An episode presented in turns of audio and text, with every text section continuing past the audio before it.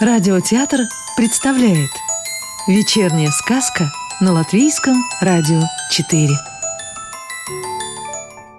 Сегодня слушаем продолжение сказки про ворону Артура Пантелеса Про друзей.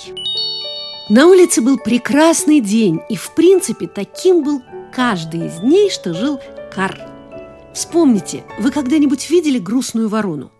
Лично я нет они всегда летят, прыгают, роют лапами разные кучи, что-то достают клювом, пьют из лужи или купаются там же.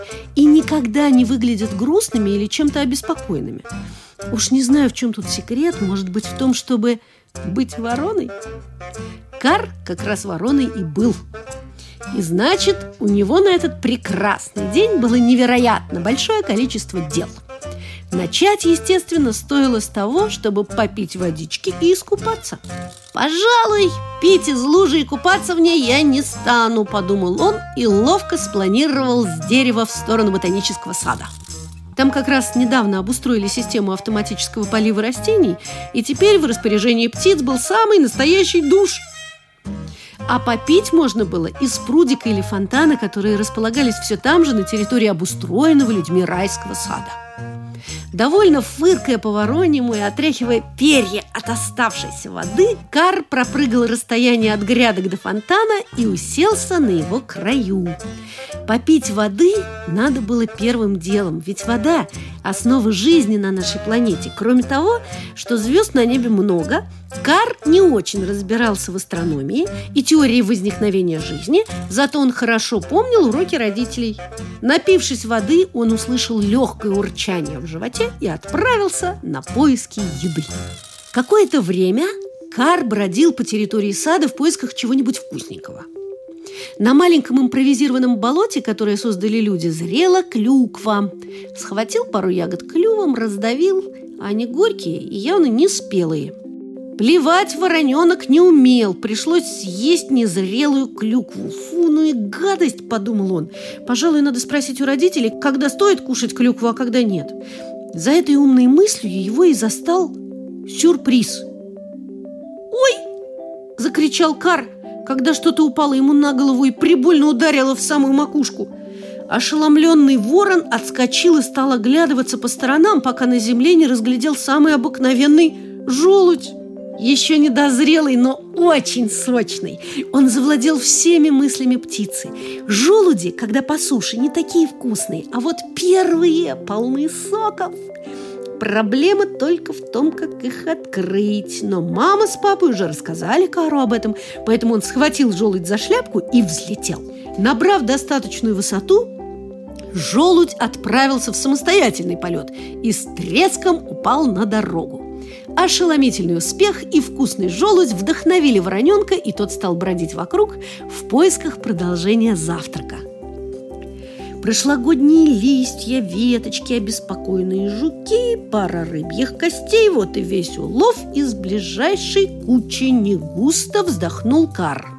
Жуки ему не нравились, а рыбные кости пахли скверно, даже для вороны. Побродив еще пять минут, вороненок стал размышлять. Если желудь упал на меня сверху и был еще незрелым, значит шансов найти такой же наверху куда выше, чем тут – а раз так, надо искать дуб, подумал Кар и взлетел в поисках знакомых листьев. Дуб раскинул свои ветви прямо над ним, так что искать долго не пришлось. Уютно усевшись на ветку в гуще листьев, вороненок стал собирать желуди в небольшого размера дупло. План был простой – собрать много желудей, а потом бросать их вниз на завтрак, чтобы не летать всякий раз из-за одного желудя. И вот последний желудь был сорван с ветки и брошен в дупло. Настало время второй части плана. Не успел Кар скинуть и трех желудей, как из дупла послышалось. «Что это ты там делаешь, а?» «Ой, а ты кто?» Кар вдруг и сам задумался, что это он делает, но быстро понял, что ничего плохого, поэтому спросил. «Я вообще тут просто завтрак готовлю». «Я-то кто?» – раздалось из дупла. Вообще-то я тут живу, а ты меня взял и переселил. Из груды желудей появился невероятно длинный и тонкий червяк. Он был почти прозрачный, но, видимо, совершенно не боялся вороны. Выглядел он обеспокоенным и немного рассерженным. «Прости, пожалуйста», – пробормотал Кар. Ужасно неловко получилось. Я и не думал, что тут кто-то, кроме меня и желудей, есть.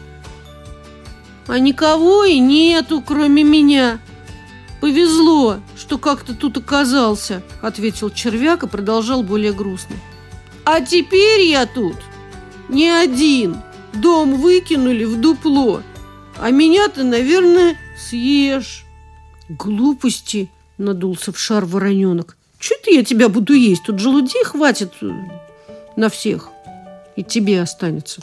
«Останется, конечно, только как вот мне добраться до них, чтобы мной не позавтракали твои родственники. А зачем тебе куда-то переезжать, удивился Кар. Я-то могу и на другой ветке желудей собрать.